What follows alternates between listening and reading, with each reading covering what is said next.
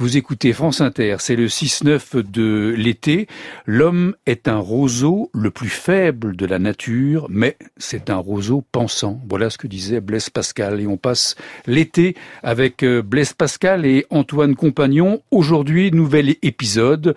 Blaise Pascal et Dieu, la religion. C'est ce qui fait la force d'un type comme Pascal. T'as quand même lu Pascal. Un été avec Pascal. Ah tiens, Pascal. C'est curieux, je suis justement en train de le relire en ce moment. Par Antoine Compagnon. Le mystère de la prédestination. La grâce est bien le plus grand mystère de la religion chrétienne. Afin de justifier Port-Royal, Pascal a tenté de l'élucider avec la rigueur du mathématicien. Selon les jésuites, la grâce suffisante, comme son nom l'indique, suffit aux chrétiens. Il n'est pas nécessaire que Dieu leur donne en plus sa grâce efficace pour qu'ils soient sauvés. Pour les jansénistes, les jésuites renouvellent l'hérésie de Pélage, contre laquelle saint Augustin s'était battu. Pélage accordait trop à la liberté de l'homme œuvrant pour son salut et pas assez à la grâce de Dieu. Tout chrétien peut atteindre la sainteté par ses propres forces et en exerçant son libre arbitre, la grâce divine n'étant pas indispensable. Saint Augustin défendit contre Pélage la primauté du salut par la grâce. La relation de la grâce divine et de la liberté humaine redevint controversée avec les calvinistes, partisans de la prédestination absolue. Or, pour les jésuites, du moins tels que Pascal les présente, il semble que ce soit à l'homme qu'il revienne d'obtenir ou non le salut en usant de son libre arbitre. Sous l'influence de l'humanisme et en opposition au protestantisme, il romprait avec la doctrine de saint Augustin, pour laquelle Dieu seul détermine celui qui sera sauvé. Pour Pascal, comme pour les jansénistes, les hommes n'accèdent au salut que si Dieu leur accorde la grâce. Seule la grâce divine peut les soutenir dans la foi et les faire persévérer. Le mérite et les efforts sont insuffisants pour atteindre la grâce réservée aux élus. Les jésuites sont plus humains qui attribue aux œuvres la prérogative du salut, Pascal se moque d'eux dans les provinciales.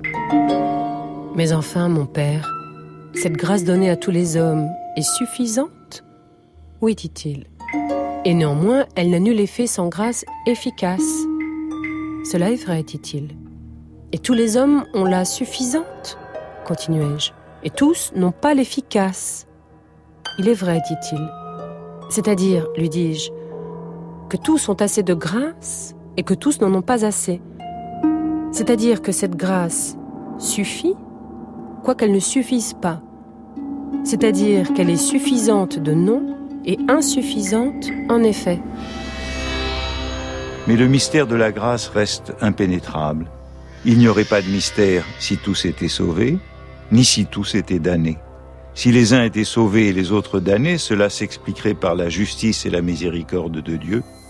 Le mystère, c'est que de deux également coupables, ou de deux également justes, Dieu sauve l'un et non l'autre, sans tenir compte de leurs œuvres.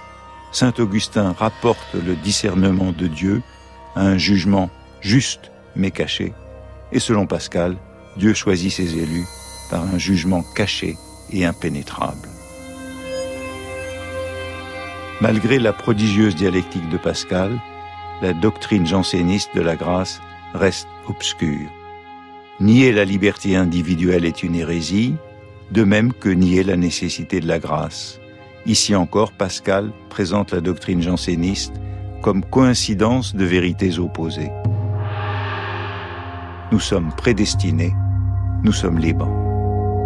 Dieu a envoyé Jésus-Christ pour le salut de ceux-là seulement qu'il a choisi et prédestiné. C'est seulement pour leur salut que Jésus-Christ est mort, et que les autres, pour le salut desquels il n'est pas mort, n'ont pas été délivrés de cette perdition universelle et juste. Cette thèse, qui paraît contester la bonté de Dieu, fait bien partie des cinq propositions condamnées par le pape dans la bulle Cum Occasione en 1653. On peut penser qu'elle propose une vision plus réaliste de notre monde terrestre que celle des jésuites. Ce monde est un monde où la grâce ne serait qu'un autre nom de la fortune, c'est-à-dire de l'injustice de la vie, de l'inégalité de destin parmi les hommes.